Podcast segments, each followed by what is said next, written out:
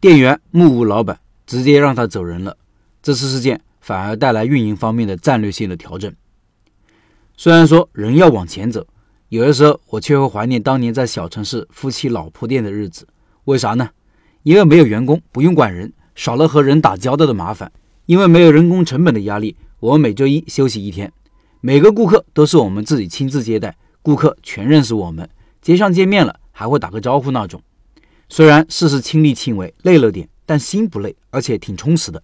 现在自己不在店里了，有些事情明显力不从心，尤其是店员不给力的时候，还添乱，还得罪顾客。当你有三四家店在往上走的时候，你会发现人成了一个很重要的制约因素。开店做生意，越少依靠人越好。因为招人难，管人更难。来看看卤味店肖老板这方面的困扰。他也开店多年，开过四五家店了，在管人方面依旧头痛不已。他说：“开店好几年了，二零二一年是我认为最难招人的一年。从年头到年尾，基本上没找到几个合适的员工，中间来来去去换了好几个店员，要么能力不够，要么年轻人耐不住寂寞，或者嫌工资不够高。七月份的时候来了两个新店员，店员小 A 能力不强。”经常做错事情，但是态度很好，我把他留在身边，一边带一边监督。另外一个店员小西，个人形象和脾气不是太好，但学习能力还不错，三四天时间就可以自己独自卤味制作了。我把他安排在老店，我当时忙于装修和开业，没有经常去关注老店。后来店里生意渐渐出现了下滑，有客人经常反馈菜品不稳定，以及店员服务态度不好。隔壁门店老板也私下里跟我说，客人来了，店员还坐在门外不招呼客人。有一天晚上看监控，看到店员小西一边抽烟一边给客人称重收银，特别的气愤。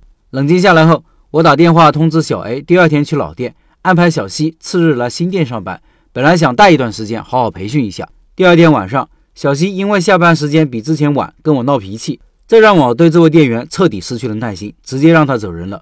走的时候，我看他眼里充满了不可思议，他以为现在用人紧张的情况下是不可能辞退他的，然而他明显搞错了我的决心。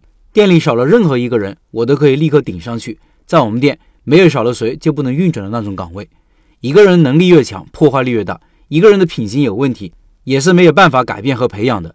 平时经常观察和关注店员的工作细节，及时发现问题并进行处理，才能确保不会坏了事情。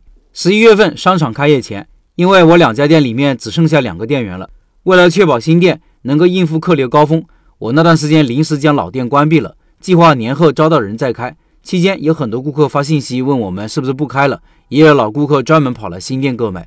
十二月初，我们的一个学员同学说想过来学习一段时间，正好可以把店重新开起来，顺便尝试一下新的模式，改善招人困难的问题。我们原来的模式是一人管一个店，既要备货卤制，又要称重收银，这就要求店员既下到了厨房，又能上到了厅堂，对人的要求比较高，造成了我们招人困难的局面。学员同学来了之后。我们把两家店的卤制合并到一家店，卤好之后就配送到另外一个门店去。这样一来，两家店共用一套厨房设备，一个卤制师傅，另外一个店员只需要负责理货售卖，不需要掌握卤制技术。工作时间从原来的十个小时减少到七个小时，找个脑子和手脚灵活点的小姑娘或者中年女性就能够完全胜任了。穷则变，变则通，一个小小的调整就带来了战略上的大变化。集中卤制既解决了招人难的问题，又确保了出品的一致稳定，还降低了燃料和辅助的成本。如果在附近再开分店，就不需要考虑后厨的位置了，租金、装修、设备各方面的投入会降低一大半，或者可以用相同的投入去选择更好的位置。这里特别感谢学院同学的到来，有了左膀右臂，简直是雪中送炭呀！以上是肖老板的分享。有的时候啊，我真是希望人工智能早点到来，就跟科幻电影一样。很多简单的工作交给机器人做就好了，店员幸福，老板也幸福。最后，一月二十二号晚上八点，肖老板会进行卤味第三批的拜师学艺的直播。这一次，肖老板说要送给大家一个挺火的脆皮五花肉的做法哦，不要错过。感兴趣的老板请进入钉钉直播群和企业微信，不错过重要信息。音频下方有二维码，扫码进去。